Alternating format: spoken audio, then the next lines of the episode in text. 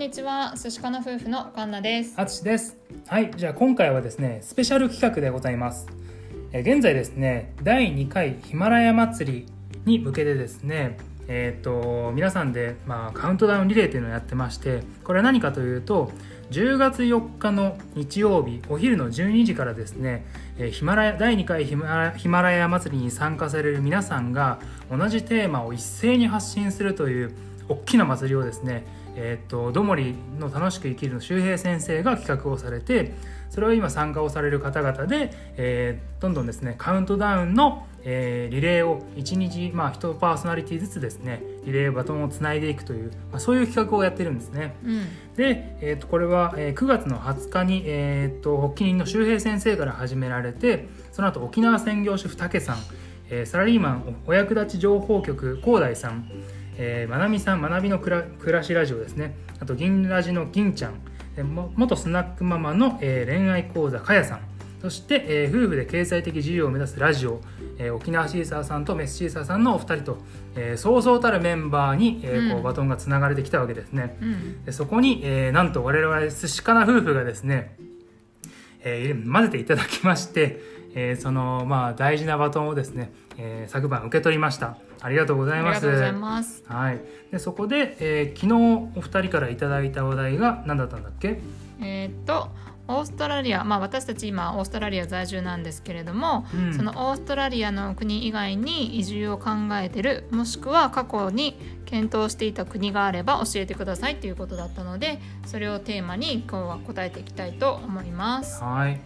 いやーね あれだねもうオーストラリアに来るのを、うん。えー、と決めたのが大体は8年前か。まあ、2012年うんにワーホリをしようって決めて、うん。でまああの選択肢としてはね主に2つあってね。ね。オーストラリアとカナダ、うん、ワーキングホリデーでね、一応行こうと思ってたから、うん。それをやってくれる国の中でまあね他にもイギリスとかはあったけど、まあ、その最後に選んだのが、まあ、カナダかオーストラリアだったんだようね。ん。まあ、なぜかっていうとそのワーホリって一応人数制限が毎年毎年あって、うん。でカナダとワーホああとオーストラリアに関しては割と枠が広いんだよね。そうそうそう、ううんんでまあ最終的になぜオーストラリアにしたかっていうと,、えー、とやっぱり気気候、うん。あったかかったから、大事だよそれ、うん。カナダダはやっぱり寒そうなイメージがあったのでう、ん。どうせ行くなら暖かいとこがいいよねって言ってオーストラリアになりました。そうだね。うん。うん。でまあカナダもねあのオーストラリアにいると結構あのいろんな国回ってきたっていうバックパッカーの人とか、うん。ワーホリをいろいろ転々としてますっていう人がいたんで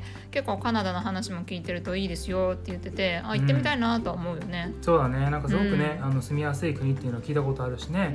う、ん、しかも今結構移民をね受け入れる政策をしてるからあの、まあ、興味はねうんあるはあるよね。うん。うん。まああとはえっ、とどう？そうねまああの今のところようやくね6年かけて永住権を取ったっていうのもあって、うん。あのまあすぐにねあのどっか行こうみたいなのは今のところは考えてはいないんですけど、うん。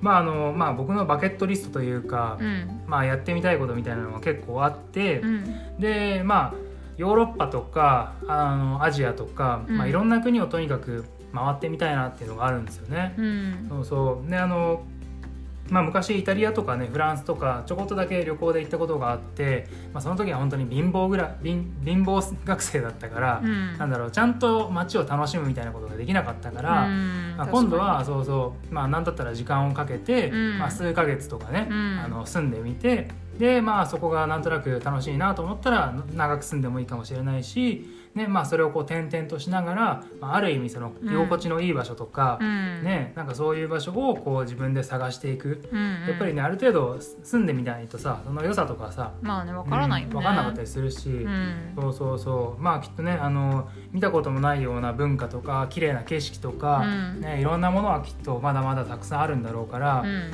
まあ、いろんなところに行ってね、まあ、住んだりとか、まあ、してみたいなっていうのは一つあるかな。うんまあ、あとは東南アジアエリアだと結構物価が安いって聞くから、んそういう意味では過ごしやすいのかなと思うよね。あ本当だようね。ん、オーストラリアって意外とさ物価高いじゃん。うん、そうだね。うんまあね昨日あの夫婦で経済的自由を目指すラジオのお二人と、まあ、あのコラボ配信をしていて、うんそれでねその、まあ、お金をどうやってあのまあやっていくかみたいなね話をしていて思ったのが、うん。まあ、なんかね今あのーなんだろう別に会社で毎日こう働きに行かなくてもお金を生み出す方法とかさ、まあね。ね、投資も含めてあったりするから、うん。まあね、そういうのがある程度こう目処がつくのであれば、うん。ね、東南アジアなんかある意味まだまだ物価の安いところたくさんあるから、うん。ね、その何十万も稼げるようにならなくても、うんうん。まあね、そういう風な生き方みたいなのも、まあ、一つ選択肢としてありなのかなっていうのは思うね。うん確かに。うん、私な結構有名な人とかも結構東南アジアに移住したりしてるもんね。あそうだよね、うん。学さんなんかもうね咲いてる例だけどさ、うん。まあ、あの人はお金たくさんあるだろうけどね。まあまあまあまあまあ。うん。まあ、あとはあれだよね。オーストラリアもあの、ね、結構ラウンドって言って、うん。オーストラリア大陸をぐるっとキャンピングカーとかでうん。回る人たちとかね、うん。すごいいっぱいいるんだよね。ね、オーストラリアって言ってもやっぱり各都市でちょっと雰囲気が違ったり気候が違ったりしてさうん。なんか国が違うかのような、本当本当に、うん、感じがするので、まあ、まだ行ったことがないパースの方とか、ね、ね、ウルルとかの方とかう、ん、なんかそういうとこも気になるよね。そうだね。うん、私たちあのここに定住したいっていう地域がなくて、うん、ねまあ、クイーンズランドは暖かいからいいかなと思ってるけど、うん。まあ今住んでるタウンズビルに永住するかっていうとそうでもないからなんかある意味ね転々としてもいいのかなとは思ってるよね。そうだね。まあなんか今のところねゴールドコーストとメルボルンとまああれか今のタウンズビル3カ所住んだけど、まあそれぞれねいいところ悪いところあったりするから、うん。まあなんか自分たちはねまだここに絶対住むみたいなのはないから、うん。まあもう少しね回ってみてもいいかもしれないね。ね。うん、まあ。あとはまあもう一つあの忘れてはいけない、まあ、日本も、うん。あの住んでみたい住んでみたいっていうのもなんかすごい変な話だけど、ううん。んあの結構その学生の時に旅行とかするのが好きで、うん。日本のねあの東北の方とかをもう10日ぐらいかけて回ったりとか、うんうん。なんかそういうことをしたことがあってやっぱりね地域の食べ物とかね、うん。魚も美味しいじゃん、まあね。なんか郷土料理とかもあったりしてさ、ううん。んね、だからそういうのも多分あの、まあ素敵な場所がたくさんあるから、まあ、そういうところをねいろいろ住んでみたいっていうのは、うん、正直な話あるかな。まあね日本でいうと今度は地方移住をしてみたいよね、うん。今も人気みたいだけどさ。私もともとその地方出身だからなんか18まではもう田舎に住んでてでその後東京に出てきたからうん。なんかまあ都会はある程度経験してでもなんかやっぱり地方って結構住みやすいんじゃないかなって、うん確かに。すごい思うし、ね。うん、今ね増えてきてるみたいだしね、うん。移住する人がね。ね。うん。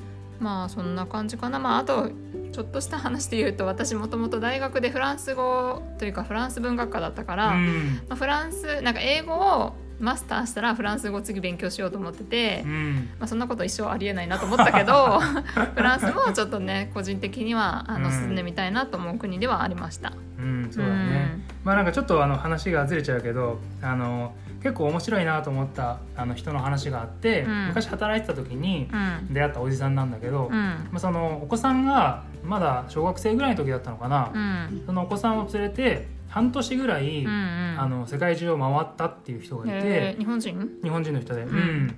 え学校休ませるの？ってその時はじ一瞬思ったんだけど、うん。でもそれってさ、うん。ね、他のなんだろう普通じゃできない体験だったりとかするから、うん。そういうことをさこうなんだろうまあうちら子供いないけどね、うんうん。なんかそういうことをさせてあげてなんだろうさししてみたいっていうのはねなんかあの個人的にはすごく、ううん。んあるから、まあ、この今回のねその移住を考えている国とはちょっと違うかもしれないけど、うんうん。まあ、なんかそういうのもねなんかすごい面白いし子供にそういうことさせてあげられたら、うんきっとなんかまあいい思い出にもなるんじゃないかなっていうのは思ったかな。うん確かにね、うん。まあそれはね将来の夢というかね、そうだね、うん。ということで、はい。はい回答になってれば嬉しいです。嬉しいです。はい。じゃあ今回の僕らのバトンを渡す相手はどうしましょう？えっと私たちの友人の 吉永家の夫婦時間さんに。バトンを渡したいと思います、お願いします。まあね夫婦から夫婦へ、そしてまた夫婦から夫婦へってことで夫婦ね。つながりでね。そうそうそうそう。つながっていきたいと思います。ね、まあ吉永家の夫婦時間さんあの知らない方いらっしゃると思うんですけれども彼らもですねオーストラリアのメルボルンに、えーっとまあ、住んでましてで普段ですねお二人ですごく仲良く配信をされている、うん。あのすごくね聞いててクスッと笑えるようなあの、ね、あの仲の良い夫婦の番組なんで、チェックしてみたいと思うんですけれども、じゃあこのね今回お二人にお願いしたいテーマが、うん。結構ね彼らあのなんだろういい感じでやり取りするんだよね。ね。でそこで、まあ、僕が聞きたいのが、うん。まあ、どうやったら奥さんのなえちゃんがうん。夫をあれだけディスっても楽しくあのみんなが聞いてもらえるかっていう。違う違う違う。そっちじゃなかった。そっちの方じゃなかったか 失礼しました。そっちじゃないです。ごめんなさい。ほん本当のテーマはは、えー夫婦でラジオ配信を継続していくコツ、うん。これを、えー教えてもらいたいなと思います、ね。これなんでかっていうとねあの、まあ、夫婦で経済的自由を目指すラジオのお二人もあとはまあ僕たちもそうですけど、うん。まあ、夫婦でこう続けていくって結構ね、まあ、あのお互いの時間合わせたりとかうん。大変だと思うし、ねね仲良くねやっていくのもまあコツが必要だなと思うし、うん。でしかも最近ねあの銀ラジの銀ちゃんが、うんうん。あの奥さんにうん。一緒にちょっとやらないって言って、うん。まあ、断られちゃってるみたいだけど、うん。ねまあ、そうだったりとかあとはまあね沖縄専業主婦のたけさんも、うん。奥様とこの間ねあの一緒に収録されてたんで、うんうんうん。まあ、もしかしたらねこの夫婦配信みたいなのがね。流れとしてあ、ね、出てくるかもしれないんで、うん。まあ、そういう人たちに向けてもね、うん。あのまあ一つ、えーコツをアドバイスいただけると嬉しいかなと。うんうん思いますはいよろしくお願いしますよろしくお願いします。はい。でですね、まああの今回、えーカウントダウンリレーということで、えー、つないでいくリレーなんですけれども、えー当日がですね、えーっと10月4日の日曜日、えー12時です。お昼の12時ですね。で、えーっとということなので、ヒマラヤ祭りの当日まであと7日間。あと7日間、はい。1週間になりました。はい、えー、と今回はですねみんなでやるとラジオはもっと面白い。みんなでやるとラジオはもっと面白いと。いうことでですね、うん。まあ、どんどんどんどんみんなで力を合わせて、えー楽しい、ね、企画にしていきたいなと思っていますので、えー頑張ってリレーもつないでいってください。お願いします。お願いします。あとお祭りも盛り上げていきましょう。いきましょう。はい。じゃあ今日は、えー以上です。ありがとうございました